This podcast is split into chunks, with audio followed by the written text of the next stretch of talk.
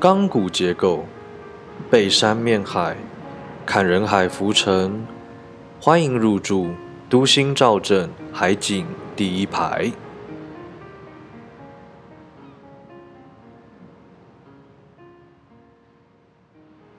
哎，我跟你讲，我最近才被才被那个一个还蛮不错的朋友说，男生他说，哎，他一开始觉得我就第一印象感觉，哎，我是长得蛮漂亮的女生，但他他就说我一讲话他就不行，然后我就说，哦，是哦，为什么？他说，因为我觉得你的声音很难听，我就说，我就说，他说因为鼻音很重，然后我就说鼻音很重这件事情有人讲过。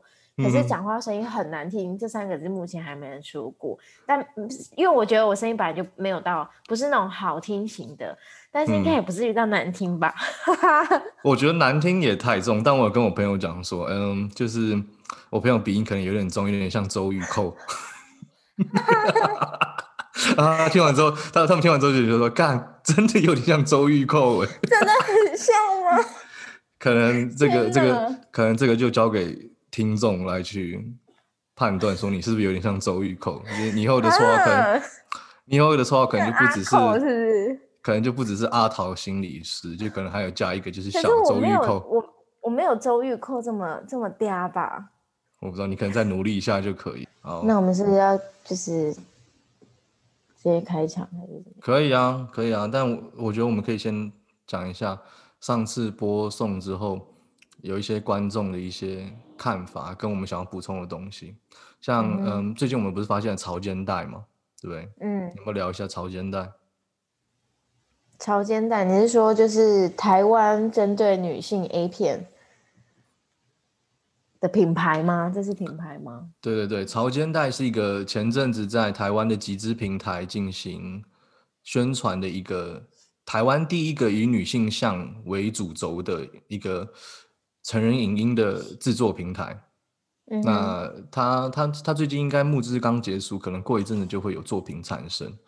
那我觉得，我觉得对于 A 片或是女性情欲这方面有兴趣的听众，可以多多去追踪这个平台的一些更新。他目前在非在 Instagram 上面有。有一个专门的粉丝专业，那大家可以去追踪一下最新的资讯。那就欢迎，先欢迎大家入住独信造镇海景第一排。我是许家园，我是阿桃。嗯哼，对，但但其实我觉得这就是个补充啦。我们这一集主要要探探讨的东西，并不是跟上一集一样的 A 片的主轴。我们想要探讨的是交友软体。那我觉得。嗯，可能有些听众刚看到我们的平台，会有点不太了解，说，哎，到底什么是特斯拉爱好者即鱼池管理大师？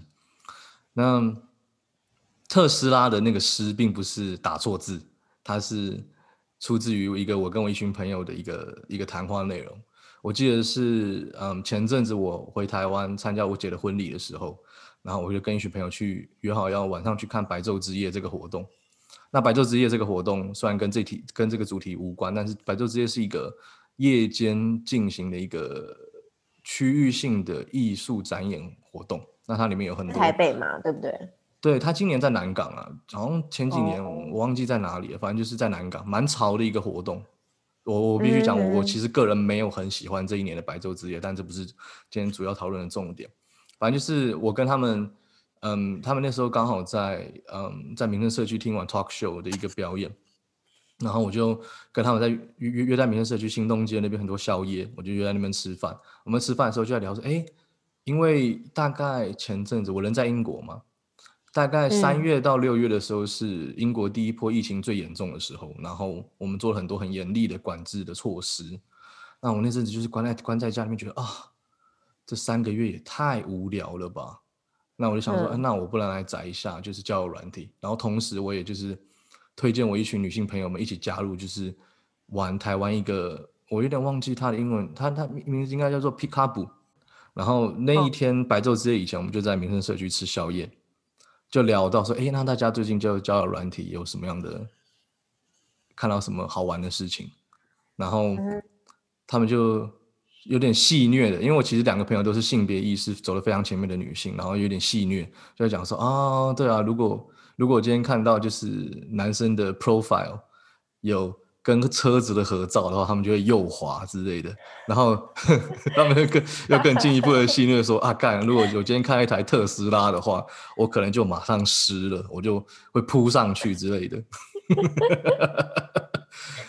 对，然后嗯，其中一个朋友，这这大概就是第一个，就是特斯拉爱好者这个名词的由来。然后第二个就是鱼池管理大师是怎么一回事？就是我们其中另外一位朋友，就是我们在白昼之间那天晚上蛮屌的，就是他那时候同时有在长期在交友软件上面对话的男生，好像有五五个人吧，同时哦，对对对对对，五个就是蛮密切在在对话的人，很忙啊，他真的很忙。然后那一天晚上在白昼之夜，应该可能有三到四个，这五个里面有三到四个人同时出现在白昼之夜，所以他就是在那天晚上很多不同的任务跟副本要去解。太夸张了吧？真的假的？蛮蛮有趣的。我们甚至还去看了其中一只鱼的那个行为艺术的表演，蛮好玩的。他好像是一个剧场出身的人。所以我们就那时候就开始，从这之后就开始戏谑说：“哇，你真的是鱼池管理大师啊！你是不是应该在这，不管你是做个 podcast 或是做一个做个 Instagram 的粉砖来开授一门课，叫做鱼池管理概分享一下这样。对对对，就是管理，太夸张。对，就是教学一下那些姐姐妹妹们要如何站起来，然后好好的管理鱼池。所以这就是特色爱好者跟鱼池管理大师这个这个名词是怎么来的？嗯哼。那阿桃心理师，你你最一开始你自己在用交友软体是什么样的情况？拿我自己来讲好了，我自己最一开始可能是大学时代的时候开始使用交友软体，但那个时候其实现在很多人会讲说 B Talk，但是 B Talk 好像前阵子几年前也是，B Talk 好像已经没有了，对不对？对，它结束营运了，就是蛮多蛮多交友软体，我们以前在使用的交友软体都已经没有在营运了。对，那我自己最一开始使用的交友软体其实是微信，虽然很多人可能不会认为说微信是一个交友。微信，微信是交友软体吧？没有，哎，这就是有趣的事情了。就微信，觉得它是，因为我对我来说，它有点像是通讯软，通讯软体。对对对，微信其实对，其实对台湾人来说，可能很像 Line 啊，或是其他的，呃，可能是海外的朋友会是 WhatsApp 或是其他的东西。但其实微信有两个功能，是当年可能十几年前的时候就要软体想要尝试的人最常使用的功能就是摇一摇以及漂流瓶。嗯，就是摇一摇的话，就是你如果 打开那个页面，你摇一摇，你就可能有个配有可有可能可以配对到你不认识的人，那你就可以开始聊。哦。然后漂流瓶的话，就是更广泛的，可能是全球性的东西。那叫漂流瓶蛮好笑，就是但他那时候 你。收到一些漂流瓶，可能会收到什么印度啊，或者什么伊朗之类的，就你完全不知道这个人到底是冲他小。嗯嗯嗯。对，但是就随机配对的那种概念，是不是？对，但是摇一摇的话，就比较会会像是说，那我们今天这个范围局限在一定的距离以内，可能在你附近之类的。对对对对，我自己大学时代摇一摇的使用经验中，其实遇到过很多台湾的朋友，甚至是台北的认识的人。那嗯。认识的人，你是说本来就认识吗？哎，会遇到本来就认识，因为我们那时候大学的时代，就不知道为什么，就是微信摇一摇这件事情，忽然变得有一段时间很短暂的很很夯这样子。我们那时候在教室里面，我还有摇到过我同班同学。真的假的？哎，那个性别可以设定男生或女生吗？呃，应该是可以设定男生或女生，但其实不重要，因为其实你看那个人的名字跟那个人的。一些 profile 你也会知道他是男生女生，当然有些人会选择放假。造假，对啊，对，就好比说我们那时候大学的时候，我在教室里面，是是大校六零三吗？还是是六零三？哎，我也忘记了，反正是在大校。哎，你可是你这样讲就破了我们的个资嘞。呃，没有人，应该没有人知道我们是谁。对，就是大校六零三的时候，我还有摇到我们同班同学，然后他居然给我放假的照片，我操！我想说，你你到底是谁？你是说图文不符的那种概念吗？对，就是好看一点的照片那样子。没有，那已经不只是图文不符，那已经是就是就是放假的个资了。那你怎么知道是他？如果他的个资都是假的，他的照片是假，但是他的名字是真的。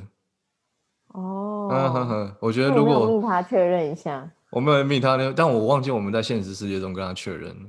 但是如果这位听众，就我们的朋友，这集有听到的话，我想你应该知道，我就是在讲你。那怎么听起来就有点可怕？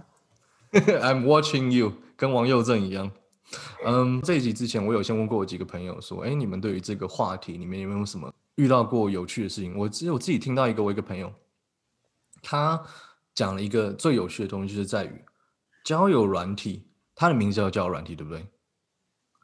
那嗯，为什么交友软体在台湾的交友软体很难交到真正的朋友呢？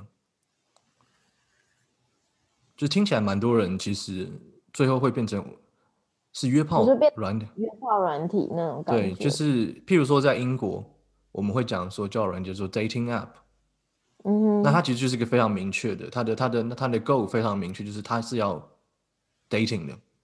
嗯但是在台湾的中文的翻译就会变成，或是华语的翻译就会变成交友软体，但是往往大大家在上面做的东西，又不完全是交友软体，不是不完全是在交友。但是我同时也觉得这个情况，男性跟女性有很大的差距。怎么说？男性跟女性？我觉得男生可能多数男生在交友软体上面想要的事情，真的就是约炮。性吗？对他们可能会在很快的前面几次的对谈之中就开始，不管是撩你啊，或者是有点性暗示，嗯嗯嗯嗯嗯，但女生好像就还好。我嗯，我觉得，哦、我必须说，我大学的时候确实没有用过交友软体。然后我好像是在研究所那时候好奇，因为大家都说听的上面，就是那时候听着还蛮好像蛮流行的。然嗯后，嗯、但是后来我就觉得真的很像是约炮软体，而且就是我其实那时候就是觉得觉得想说，为什么这个东西变得那么流行？那其实对我来说，我觉得交友软体就是一个认识新朋友的方式，它也不一定是要以交往为前提。因为我我会发现说，其实大学研究所开始，你会发现，呃，那时候也许你还可以有一些机会接触到，比如说不同系的人。可是，尤其是你出社会之后，你会发现你的交友变得很局限。嗯，，对，那那其实我就我个人的经验哦，其实我没有在交友软体上面真的认，就是认识就认识呃新朋友，我反而嗯是从那个 PTT 上面，哎，所以是像什么 O two 版或是 Catch 版对对对对，就什么对 O two 啊 Wanted，可是我发现其实不管是其实我觉得不管是哪一个平台啦，或多或少你一定会认识想要约炮的，嗯嗯嗯嗯嗯。嗯，对对，嗯。而且而且我个人，比如说像我个人那时候在 PTT，就是我只是哎看他的简介，我觉得还蛮有眼缘的，我就会写信说好啊，那这个时间如果刚好可以，我嗯们也可以就是可能一起吃个饭，或者是看个电影之类的。嗯对，，然后我个人是不喜欢先交换照片的。嗯，对，但但其实但其实这个嗯东西就跟现在很多交友软体的性质是背道而驰，因为嗯，蛮多交友软体都蛮注重在照片这件事情上面。嗯嗯嗯嗯对，但是嗯，可是我觉得看到照片这件事情，嗯，对我来说啦，我就会觉得说，呃，那你今天就是因为这个照照片，所以你，我觉得先看到照片会会让我会，比如说男生今天看到一个蛮这个照片是真的是蛮正的女生，你就会比较多是 focus 在这个，哎，她是一个很正的女生，我今天一定要赴约，那你比较嗯没有办法看到其他这个女生还不错的地方。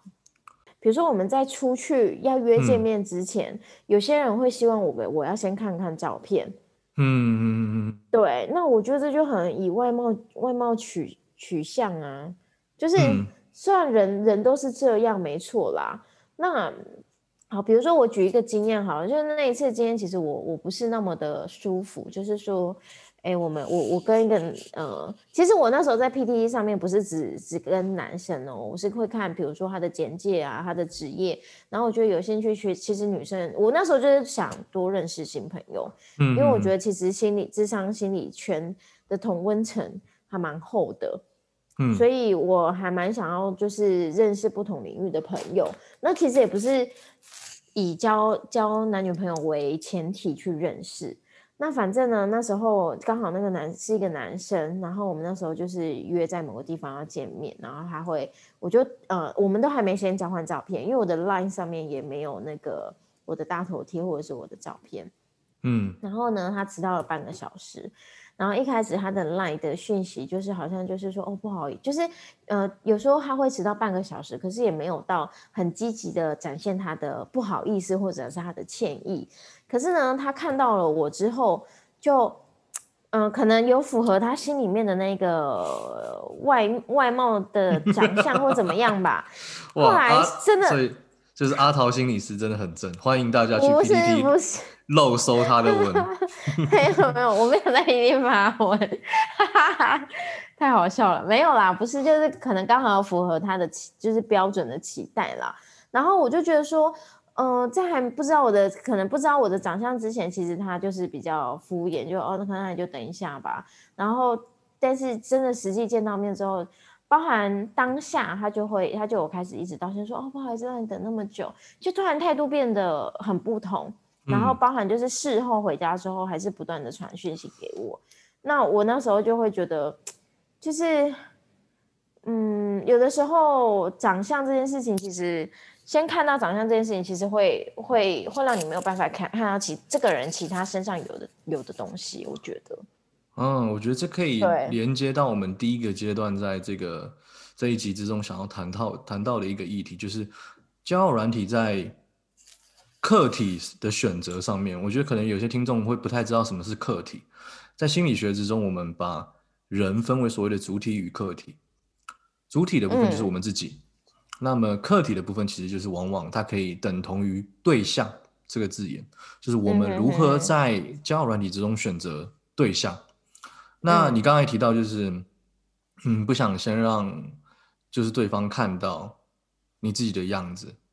其实这个状态跟既有的交友软体是它的模式是蛮背道而驰，因为既有交友软体绝大部分我们在 match，不管是右滑或是左滑的时候，都会看到对方的样子，所以交友软体的课题选择，以现阶段而言，似乎是以外貌取胜的。是啊，是啊。嗯哼。你讲的主体跟客体是从精神分析的观点去诠释，对吗？呃，对，毕竟我个人是精神分析的这个圈子里面走出来的人，嗯，那我觉得再 对我觉得再者才会是所谓的交友软体之中的你自己的那个设定，你的你的那些标签啊，或是你的兴趣，你的自我介绍是如何经营的？我觉得，其实，在虚拟的状态之中，特别是交友软体。它其实是一个你想要被看见的样子的一个综合，这个其实就又新出到自我这个概念是如何构成的。就是嗯，如果大家不太想听精神分析唠唠叨叨的解释的话，那我可以简单的讲一下自我这个形成是怎么构成的。在古典精神分析的观点之中，会认为说，自我是处于一个内在的本能，不管你是潜意识的本能。以及与现实的情况进行交互的妥协与冲撞之后产生出来的东西，但是当然后面，特别是近近几年台湾很流行的阿德勒，他会更注重于在外在社会的影响，他会更把整个主轴放在外在这件事情。但我觉得交友软体这个精神分析师或者心理学式的一个解释，特别是在 profile 个人的简介这件事情上面，用经验分析。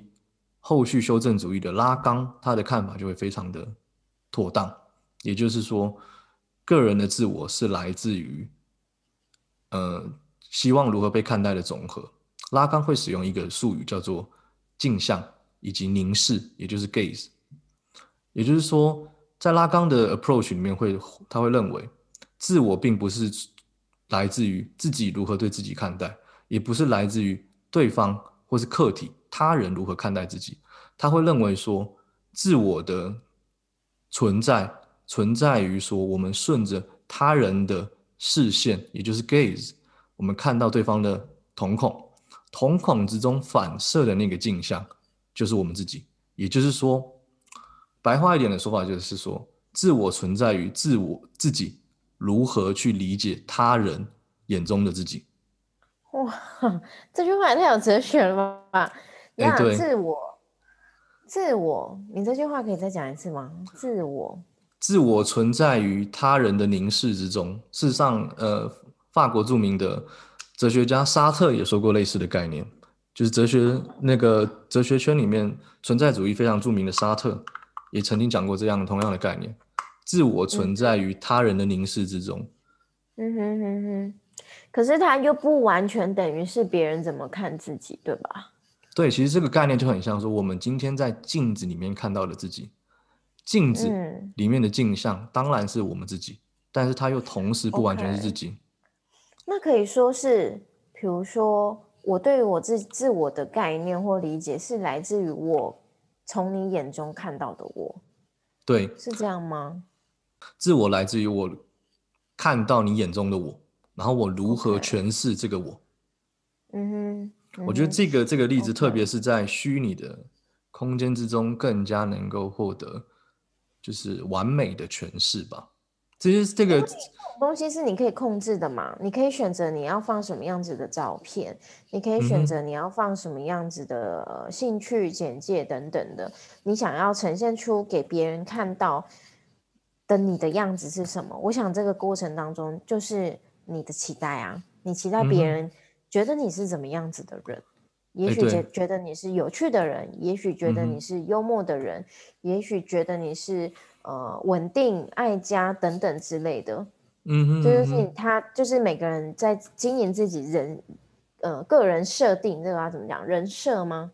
对对对，中国用语就是人设，但我们目前可以使用人设这个字眼。没事，嗯我们在交友软件上面，比如说像 Tinder，它有个功能可以跟 Spotify 进行连接，它哦就可以，可以这样连接哦。哎，对，它可以放一首歌，就是这一首歌可能就是哦。蕴含着某一种你认为自己理想自我是什么样子的，像比如嗯这几年很流行一个乐团叫做 Deca Joins，你可能放了之后，Deca Joins 所传达就是一个可能有点厌世，但同时对厌世的生活场域之中存在一种一点浪漫的想象的一个设定。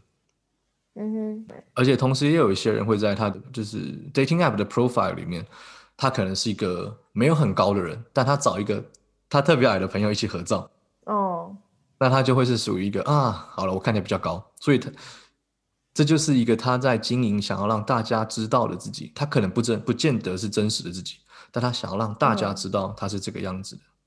那我觉得同时这个情况其实助长了一个不太健康的交友软体的生态，就是是，嗯，如你刚才所说的，大家都算是视觉动物，修图以及照片这件事情，照片就是骗人的骗这件事情，它迎接而来的其实是一个对于实际会面时的恐惧与焦虑。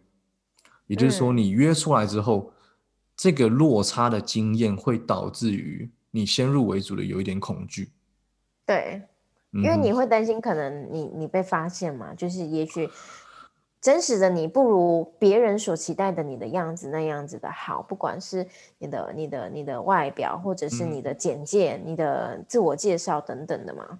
对。嗯那阿桃，你有你有在就是不管是用各种交友软件或是交友平台之中，你有没有遇过什么很雷的的经验吗？很雷哦，嗯，我很雷的。目前我觉得就是刚刚那一个迟到，我觉得就就刚刚那一个，然后还有那个态度上的转变，这是然后还有我还有遇到已已婚的，已婚，然后对，人家搞不好只是想交朋友、啊是有点，刺激。没有没有没有，蛮刺激。我觉得就是就是呃，那个已婚，当然我一开始并不知道，他当然不可能写在他的简介当中嘛，他不可能写说我已婚啊，对吧？哎，没有没有没有，不一定。哎，我其实在，譬如说我刚才讲的那个 Pick Up 那个柴犬这个这个交友软台湾的交友软体里面，我其实有遇到很多人就想说，哎，我其实已经有男朋友了。哦，那你嗯觉得有男女朋友，或者是已经有已就是结婚身份，用交友软体算是一种算是一种劈腿吗？哇，我觉得这个话题很难呢。这因为这个这这个其实就是连接到话题更具体，就是交友软体上面搞暧昧，或者我们不要讲搞暧昧，就是跟异性互动这件事情，到底算不算是出轨？是，我觉得这个这个这个这个边界非常非常难以界定，因为我觉得我们都不想成为太小气的伴侣，对，所以我们不会说。嗯，OK，你跟我在一起，所以我所以我就不准你去跟异性或是同性，毕竟现在这个时代谁都不知道谁是同性恋或者是双性恋嘛，这是一个非常开放的时代。所以其实我个人会觉得，即便你有伴侣，交友软体的使用还是可以的，但是要取决于它到什么样的深度。我觉得我的就看你的目的性到底是什么嘛，对不对？哎，对，没错。对啊，因为其实因为我觉得交友软体的设计。感觉就是，你不觉得他其实好？我们回归到他为什么今天会有这个交友软体的设计的初衷，其实就是，比如说有些人可能就是跟我一样，生活圈比较狭窄，对，然后也不太有什么机会可以认识，嗯，不同领域的异性或者甚至是同性，对。那我觉得他的最初的设计是，可能就是想要增加认识新朋友的机会，然后也许可以有发展恋情之类的嘛。那我觉得。其实讲讲讲讲增加新朋友，我觉得好像也有点太太，呃，就是还是还是处在于太道德层面了。其实就是想要想要认识另一半嘛，多数啦，女生的观点，我觉得大概是这样，就是会期待说，哦，也许他是从一段可能刚失恋，或者是单身已久等等，但是我们使用交友软体，或者是用 PTT，不管哪一个平台，我们都会有一个期待，就是也许我们可以认识。哎，我们觉得不错的男生，然后看看有没有什么进一步的发展的可能性吧。哎，这这个观点其实蛮有趣的，因为我其实刚才就你一开始想要讲到的东西，我其实想要讲到的是一个交友软体变成约炮软体这个东西到底是由谁所行述的？是不是营运方透过各种各式各样的广告宣传，让我们觉得说啊，OK，以男性为主体的交友软体。就是一个啊，我上上面要遇到很多辣妹啊、正妹啊的这种平台，就是拿来打炮用的。但你刚才又讲到说，其实哦，你是说广告呈现出来的给人的感觉嘛，对不对？嗯哎，对的，哎，对，没错。哦，而且我觉得同时，嗯，我其实很看不惯很多网络上心灵鸡汤式的文章，会认为说，嗯。哦，譬如说他的标题会说：“哦，你不要因为寂寞去使用交友软体这件事情。”其实我我我个我我个人觉得说，嗯，批判虚拟的事物为假这件事情是一种非常严重的傲慢，因为他们就会认为说：“啊，你不要你不要，如果你觉得寂寞，你就要在现实中。”嗯，不管说是挑战自己，或是做什么其他的事情来满足自己的寂寞，或是自己的空虚，但我其实是不，我其实是不认为这种，我其实是非常不苟同这种看法，因为我觉得它等同是在批判虚拟事物的虚拟场景中所发生的事情都是假的，都没有办法带给你真正的成长。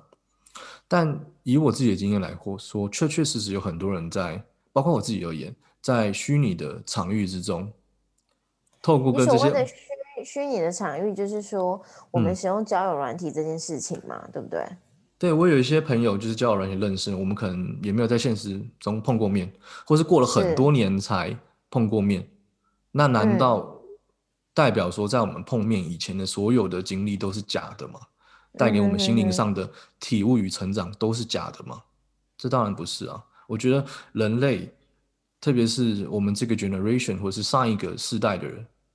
父子辈的人太容易先入为主的认为说，虚拟的体验是一种类似毒品的有害物质，但其实你去问现在可能，呃，可能民国八十年以后出生的孩子，或是两千年以后出生的孩子，你会你问他们他们的交友模式是从哪而来？他们会跟你讲说，哎，其实我很多时候都是在网络上认识的，对，游戏啊之类的。嗯哼，我觉得在我在我们以前那个年代，可能还会去批判说啊，你出去交交友，网络交友你要小心啊，不然你会被性侵或是什么东西之类的。但其实这个情况已经有改变了，它改变非常多。我觉得这可能也就是一个网络交友的污名化吧，就是大家都会觉得说，哎，你在网络上交友的的案例，好像都是像新闻上所呈现出来的，被被被拐跑啊，或者是约出去什么饮料被下药啊等等之类，才会发生像你讲的那些性情嘛。那你刚刚讲的那个虚拟，我觉得对啊，确实在我们在网络上是一个比较虚拟的的地方，我们认识，可是其实。我们在交谈的这个过程当中，在这个互动的过程当中，就是真实发生的。嗯哼嗯哼，对。虽然说我们是，呃，怎么讲？我们也许真实世界上不认识，可是那个互动的过程，其实对于彼此来说就是真实的。嗯，对，嗯。我觉得这个时候可以提一个一个国外的研究，有一个神经语言学家，他其实有有曾经进行类似的。实验，他就他的实验结果就呈呈现说，其实人在虚拟体验与真实的物理体验这件事情上面，在最终的情感反应上没有显著上的差距。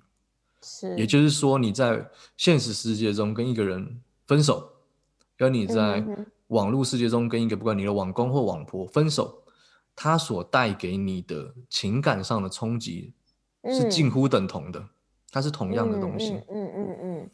嗯，哎，你刚刚这样讲，我就想到以前我国中的时候，以前会有那种线上游戏，我有点忘记它名字是什么了，是什么像什么什么《仙境奇侠传》之类的，还是什么？你知道吗？就那种武侠武侠 武侠类的线上游戏，修真类型的。对对，类似。然 后那时候我们就是国中，我们回家同学都会去组队去，比如说要打怪或干嘛。然后那时候我确实就认识了一个，我记得他的他的昵称就叫做资工。后来我想想，他应该是念资工系，所以他就叫资工。然后，然后那时候。那时候，呃，我们好像就是也有点成为像是你讲的网工或网婆，可是我们没有很明确说，哦，那你是我网婆或网工，但是我们就组成一对。那你有没有跟人家熬装备或是熬什么？哎，他就会给我，所以那个时候，哎，其实那个情感连接我到现在都还记得，哎，我觉得真的就像你讲，就是你会有一点点喜欢那一个那一个角色，即便我完全不知道他的长相，然后我因为我那时候才国中嘛，我们那时候也没有什么。什么 Line 或什么脸书，嗯，然后我我其实那时候每次上线，我都会很期待他是不是也在，哦，就有一种有一种小小初恋的那一种感觉，小鹿乱撞，Doki Doki，还是说你们都其实是在是在利用自己的父权红利？没有啊，但是并没有啊，但是但是我真的觉得那是一种，就是对于国中女生，我完全可以理解国中女生那一种会。我觉得很多大人可能没有办法理解，就是为什么他们对于某些网友的情感的投入会这么的深，嗯，对。但是我我我那时候真的就是觉得，哎，还蛮喜欢。其实我也不知道到他到底是男生还是女生哦，就是他的他的角色设定上就是一个男生，然后名字就是职工，然后旁边会有那个很多你知道国中就是那时候很流行的一些什么符号，什么箭头啊。什么万啊、亿啊、煞气耶、凯蒂猫之类的，可是他的昵称就是“职工”这样子。然后我我你刚刚这样讲，就想到那一段这种有点像是那种初恋吗？我觉得网络就是蛮有趣的地方，就是这样啦。你可以呈现出你你期待的那个样子，比如说像我刚刚讲的线上游戏，你可以。你可以选择长头发，你可以选择短头发，甚至衣服啊，或者是表情等等的，你都可以选择。可是，嗯，这怎么讲？这其实我觉得就是一种理想自我的投射吧。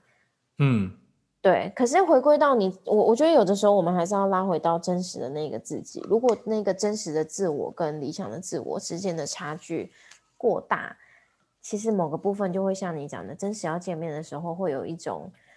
嗯嗯，焦虑感吗？焦虑感，或者是开始觉得自自己不好，开始攻，就是你知道，对我当然讲的攻击自我，不是那个真正的打自己，是开始攻击这个真实自我的，呃，自我，嗯，怎么讲？外表或者是个性，自我价值，对，你就开始怀疑说，哦，我真的没有那么好，对，所以我觉得你看见，其实你知道这个就是，嗯。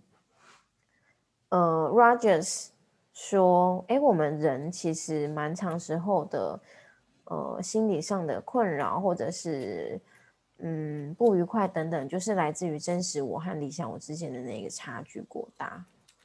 所以你的真实我跟理想我应该是要越贴近。你提到的这个 Rogers 是人本主义的 Carl Rogers。对对对对对，没错。嗯。但但我觉得这个时候我们可以理解到，就是 Carl Rogers 它存在的存的的时代，并不存在虚拟网络这件事情。所以是啊，但是我觉得它还是可以串联在一起。但你不觉得说，譬如说我今天，因为 Carl Rogers 的这个。他对于这个理想自我的 gap 跟真实自自我之间的这个 gap，他认为他存在的焦虑是因为它是一个非常基于物质基基准的一个现实，但现在的社会，人类的生活已经大举的被虚拟的体验所干涉。那这个情况下，其实虚拟自我做一个不管在 Facebook 或是在 Tinder 或是在 Pickup 或是 B Talk 上面的一个。一个一个一一一个存在，它有一个具体的样子。你不觉得其实人在现实自我的状态之中，有可能慢慢的向这个虚拟自我看齐吗？也就是说，它不完全会造成一个看起来是完全负向的，就是自我贬低，而是会哦，他会看到说啊，原来说我在网我我在网络上这么受欢迎啊，我是不是应该可以变成这个样子？它是一个自我成长。可是可是我觉得那个你刚刚讲的虚拟上的自我，某个部分就是理想我的一种投射，哎。嗯哼，对啊，因为你看哦，比如说像你去你你去 PTT 上面的，不管是 O two 或者是网体好了，你会发现有些男生在真有的时候他会写哦，他有四轮，我们姑且不论那个四轮到底是他真的自己的四轮，还是可能是特斯拉，对，就像那特斯拉嘛，也有可能是租的啊，你怎么知道那个到底是他自己的，对吧？就是。这不就是他对于他是理想我的一个期待吗？而且我跟你讲，车子的背后所代表的意义是什么？尤其是特斯拉背后所代表的意义，这不就是一个呃，社经地位高的男生吗？有钱嘛？嗯，对啊，对啊，所以我觉得这某个部分其实也就是对他对于，就是就是回到你一开始讲的，他想要别人看到什么样子的他，嗯，而这个他所。想要别人看到的自己是什么样子的，事实上很大一部分是取决于别人，也就是社会是如何看待自己的。对啊，而且而且你不觉得他他这么做，他拍他的大头贴，拍出特斯拉的头贴什么的，其实某个部分他就是想要吸引大家去喜欢他嘛。嗯哼，对吧？就是可以增加他配对成功的几率啊。嗯哼，就像你说的。就是不管是女性或者是整整体上的社会，我们对于这样子的人，我们可能，我们我你就变成说，我们看到的就是那辆车啊，那辆车背后代表就是，哎，他也许是个事业有成的人，或者是呃有钱的人。嗯哼，对，而且你知道吗？其实对我来说，像这样子的头贴，我反而不会去去 like 他，哎，因为我觉得很刻意。嗯，所以哪一种人是阿桃心理师的菜？我在这里替听众问一下。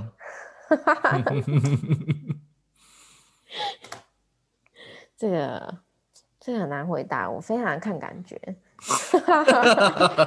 答了等于没有回答，对，有答跟没答一样。我发现其实也有一些人，特别是在 Tinder 这个平台上面的生态，我自己不是 Tinder 的重度使用者，但我蛮多朋友很喜欢使用 Tinder。他们会发现说，哎，其实因为 Tinder 要你右滑，对方也右滑，你们才会 match 成功。对，对，但是有些人他只是满足满足于右滑配对成功的瞬间，也就是说，他们可能 match 之后，然后双方都不讲话，哎，那这样 match 的意义是什么？我觉得我自己稍微思考一下，我觉得是一个像我们刚才讲说，就是在 dating app 上面的 profile 是一个理想自我的呈现。你被 match，其实你的目的目的已经达成，就是你的理想自我被认可。我觉得这种理想自我被认可的快感是。造成这种情况最主要的原因哦，OK，哎，可是你知道吗？我之前也有一个朋友跟我说过，就是那时候我听也是用听着，然后他就跟我讲说，你的听着的设定，你只要是女生，你只要那个那个性别栏是女生，你只要一直往右滑，你都一直就会是配对。嗯哼哼，确实啊，我有一阵子很无聊，很喜欢玩乌 talk，你知道乌 talk 吗？嗯，我知道。无透就是台湾第一款就是匿名，然后没有任何 profile 的一个算是交友交友网站嘛。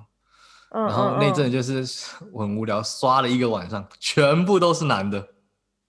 对啊，而且有些是不是你讲说你是男的，他就立刻离开聊天室？对你有啊，发生过这个吗？超靠我之前。对，因为我之前我我有我那时候要带学生进行那个网络交友的活动，然后我嗯自己就先试玩，然后我就发现，通常一进去，对方一定就先问你说男生女生住哪还是什么的，几岁？安安几岁？住哪？给亏吗？对，然后我只要讲说我男的，然后他就直接离开，秒离开聊天室、欸，哎、也太过分了吧！男性朋友也是很想要认识不同的人呐、没有，我觉得好像某个部分，虽然这样讲，可能很多男生会对此感到不满，但是我觉得是不是大多数都只是想要在上面，就是你约炮来一发，对来一发。你你，所以你也承认这件事情哦、我自己其实不太完全是这个样子的，因为我我其实那你就你知道的，大多数你身边的男性友人会有这样的情况吗？但我觉得我男，性这样讲好像问这样不太公平，我觉得我身边的嗯，我觉得我 身边的朋友，就对你生气。我觉得他们不会对我生气，但是我觉得我身边的男生朋友，虽然说直男归直男，但是其实这种约炮，或是纯粹来一发，对他们来说是心中有一些顾忌的。哦，我不我不排斥这个世界上确实有很多男生朋友在交友软件顾上面就忌什么？就是就是一种大父权迷失下认为说啊，就是抱持这种玩玩心态的人只有我，啊，我这么做可能会伤害到别人。哦，但其实殊你是说罪恶感的部分是不是？对，但殊不知知其实自己才是被玩的那个人，自己才是晕船晕的最严重的那个人哦。可是你知道吗？我我呃，因为我觉得我刚刚这样问你，可能因为比如说你的朋友可能有听，这样可能不是那么好回答。但是我就我个人认识网友的，就是男性网友的比率来说，真的七八成真的都只是想跟你上床哎、真的假的啊？真的真的，因为我上一次还有一个是，嗯、我们那时候也是去，反正就是吃东西啊，然后聊天，然后他就跟我开始就谈谈谈谈到后面就讲说，其实他之前有过一段婚姻啊，然后已经离婚了，嗯。然后嗯，叭叭叭这些，然后后来都没怎么样，然后送我回家之后，他就有传讯息跟我讲说，呃，真的很想把我带回家，哦，嗯，对他真的就长得这么直白哦，但是那一次就是我们后续就没有再见面了，呃、对。哎、我自己是属于绝对不会就是主动讲这种话的人呢，但可能是个人喜好问题了。但也也有可能是因为因为在这个时代，那个男性看还蛮容易被告的，所以我 还蛮不怕讲这种话。可能明天你就在社会版上面看到我了。没有，当然后面也没有再跟他就是说什么啦，我就、嗯对，所以我就我觉得女性的经验是这样啦，其他女性我就不知道了。可你会不会觉得说，如果男性不在这个 dating app 上面展现出一种进取的心态的话，你会不会觉得是不是我自己不够魅力？进取什么意思？就是他，譬如说，嗯，他如果不在很，积极追你是不是？就是对你可能，我们不要讲那种，哎、早安、午安，哎、晚安，晚上吃什么，今天做了什么这种，现在看起来有点 low 的做法，是蛮奇怪的套路。就是他如果不在对谈的过程中对你展现出一点点的兴趣，你会不会觉得，哦或者是我们比如常常讲说进取，兴趣到了一个水准之后，他如果不再进一步的话，譬如说，哎、就是开始有一点暧昧的环节，你会不会觉得你自己其实不够有魅力？哎、我觉得这个还蛮看个人的，就是个人的个性，或者是他对于他自己自信心，嗯或者是他的对于自我概念、价值等等的，就是我觉得每个女生不一样。嗯有些人，有些人如果像像你开开始讲的，他很享受那种配对的瞬间，或者是说他得要在这上面来来看到，就是说哦，原来我是还蛮多人喜欢的，还是蛮多人追的，我觉得可能就会有。嗯可能就会觉得说，哦，我是不是不够有魅力？可是呢，嗯如果他的自我价值感没没不是那么低，他觉得他自己也是一个还不错的女生，他可能就会归因到说，这个男生就难聊啊。嗯因，为像我就会把他归因到说，这个人真难聊。干，如果这样之后有人认出你的声音，你他妈就宅戏啊！然后就有人敲门，你你小心点。自己讲就觉得很白痴。对，但是啊你对于，因为我我我我发现交友软体使用经验上有一个蛮有意思的事情，就是有些人会很快就问你说，哎，你有没有 IG 啊，或是你有没 Line 啊，嗯或是你有嗯没有什么其他的东西？我有一阵子其实很不喜欢给人家我的我的 IG 或是 Line，但其实最主要是因为那一阵子我其实大学有一阵子我很热衷，就是在交友软体上面扮女人。哦，为什么？你在做什么社会实验是吗？呃，不算社会实验，但就是一种恶趣味。我还跟我一个女生朋友讲说，哎、我现在想要用你的照片，就是在交友软体上面扮女生，你可不可以借我你的照片？她说，哦，OK，你再分享那个对话截图给我看。而嗯且那那阵子还发生很多很北蓝的事情，就是 我甚至还有钓到我认识的人，真的假的？然后男生吗？对对对，我认识他，我认识他，对，然后他，我我以前对他印象非常非常好，我就觉得他是一个非常、嗯。非常爱爱他女朋友的人，你挖到一个大八卦。因因为我曾经在大学时代就是办过几个大的就是系学会的活动，对，然后我那阵子还甚甚至就是想过，哎，我透过我主办人的权利，就是帮他帮我们另外一个系上的女生做配对，嗯，因为我觉得他人还不错。然后结果没想到居然是这种，因为他他大概聊没一两句就开始约我要不要就是出去约会或什么之类，然后开始跟我讲很多很暧昧的话，哦，真的假的？真的是大开眼界啊！哇哦！所以，所以，所以感觉用交友软体，好像你跟我，如果我的另一半跟我讲说他用交友软体是认识新朋友，我其实是不太相信。我可能，我可能，哦，我我个人可能比较没有办法接受这件事情。嗯，对，那你有曾经跟在交友软体上面认识的人交往过吗？没有啊？没有，完全没有。完全没有，我就没有在交友软体上面有约出来啊。嗯，就除了刚刚那个且十到三十分钟的，没有没有，那是 PTT 上面，PTT 上面我认识蛮多人的，只是那一个是让我印象比较深刻的。然后还有已婚的、啊，啊，对，就想要把你抱回，想要把你带回家的，那个是离婚的，你也太多了吧？你也是很厉害啊！哎，你是不是也曾经是鱼池管理大师，只是现在退休了？没有啦，哎，有个当然不是现成的孩同子，时。哎、没有离婚不一定有小孩啊，哎，对啊，啊他啊啊他有孩子吗？没有啊，他们没有啊。哦，好吧。对啊，所以我才说，所以我才说，就是这，我觉得这是很有趣的地方。对，嗯就是还蛮有趣的。但是我觉得真的要遇到，呃，好聊交往，我觉得真的很不容易。因为之前有遇嗯到几个好聊的，可是呢，我觉得他们。呃，都抱持着想要跟我发展下一步，就是可能想进入交往关系。那那个时候如果不是我所想要的，其实我会觉得有点压力，而且而且我觉得有点太快了。就是即便我觉得你今天还蛮不错，但是我觉得，嗯嗯、呃他们有点就是你知道那个吃相有点难看，就是很急着想要跟你。也许不一定是上床，但是很急着看看，想要确认我们到底有没有可能。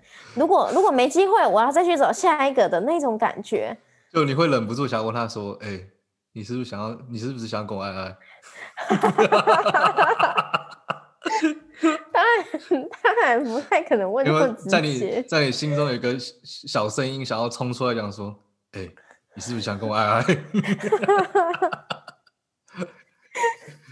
可是我觉得两种都有，一种是真的很想要跟你发生关系的，然后另外一嗯种可能就是真的很想跟你确认关系，想要嗯看看我跟你到底有没有可能。就是我我觉得这好像也是一种 shopping 吧，就是说哦，如果我跟你没有接下来的可能，我很就是他可能会展现出，哎，我觉得你长得很不错，而且我觉得你也个性很活泼，很很很好聊天，然后我很想跟你就是有下一步的进展，你有没有这个意意愿？你有吗？你有吗？哦，没有的话，那我就要去发展下一段了。可是我真的很想跟你有有有发展成男女朋友的关系哦。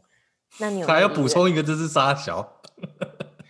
对，但是就是他一直呈现出，就是他很想要跟我有发展出男女朋友的关系，然后我就会觉得说，那如果我今天还没有想要走到那一步的话，是不是我们这段友，我就觉得这段友情关系好像就会被画叉叉，我们就没有可能发展成就是好朋友的那种感觉，因为你看到现在我都没有那时候 PTT 认识上的人啊，到现在都没有联络嘞。我所以我觉得这其实就是在于，就是 dating app。如果 dating app 真的，它现阶段营运商的目的就是让你放最帅、最美、最市侩的图片来抓别人的眼球的话，那我觉得我们唯一的反抗方式就是我们要在 profile 或是个人兴趣上面做更多的揭露。你说真实上自我的揭露吗？嗯，对啊，对啊，对啊，对啊。我觉得这是我。在这个平台上面，唯一的一种反抗方式，嗯，就不一定要去写你的你的简介，不一定要是符合这个社会上的期待，嗯，你可能比如说你是女生，但是你也不一定很喜欢煮东西或者是做家事，我喜欢耍废，这也是很 OK 的，宅在家这样。对啊，对啊，我觉得就是 OK，个人特质是唯一用来反抗既有的交友软体的框架最好的武器，就是他真实的个人特质啊，嗯。我觉得我们可能需要更多的资讯，跟更多不同的意见来整合更不一样的内容。现阶段可能就真的只能这样吧，因为毕竟我们都是基于自己的故事去分享。对，我们都基于自己的故事去分享，或是我们听到别人的故事。那我觉得，如果听众朋友有有很多不一样的经验，因为我毕毕竟也是，我也听过说很多人是交友软体认识，然后就在一起结婚了。所以，如果有这种故事，我们也很想知道你们到底是怎么达成的，然后你们对于交友软体的看法是什么？那现在我们海景第一排委员会，我们有在 IG 有我们自己的粉丝专业，虽然目前只有两篇文章，但是还是欢迎大家去追踪，然后给我们如果有一些什么意见，给我们发个讯息。那如果不方便用 IG 的话，我们在我们的 Apple Podcast 的页面，或是我们的 Spotify 的页面里面，也有提供我们的 Gmail。那欢迎大家给我们一些意见过来指教指教。那今天就谢谢大家啦，我是许家园，我是阿桃，拜。